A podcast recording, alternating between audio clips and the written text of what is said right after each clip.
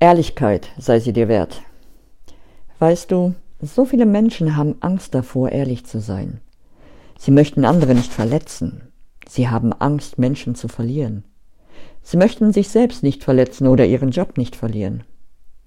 Aber weißt du, wenn du nicht ehrlich bist, verletzt und verlierst du am Ende nur dich selbst. Ist es das wert?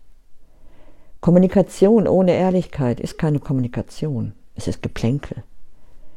Ehrliche Kommunikation kann nur geschehen, wenn mutig kommuniziert wird, von Seele zu Seele, von Herz zu Herz. Das sind Gespräche und Begegnungen, an die wir uns erinnern, die das Herz berühren und den Geist anregen. Mögest du immer öfter zu deinen Mitmenschen und zu dir selbst ehrlich sein. Das wünsche ich dir.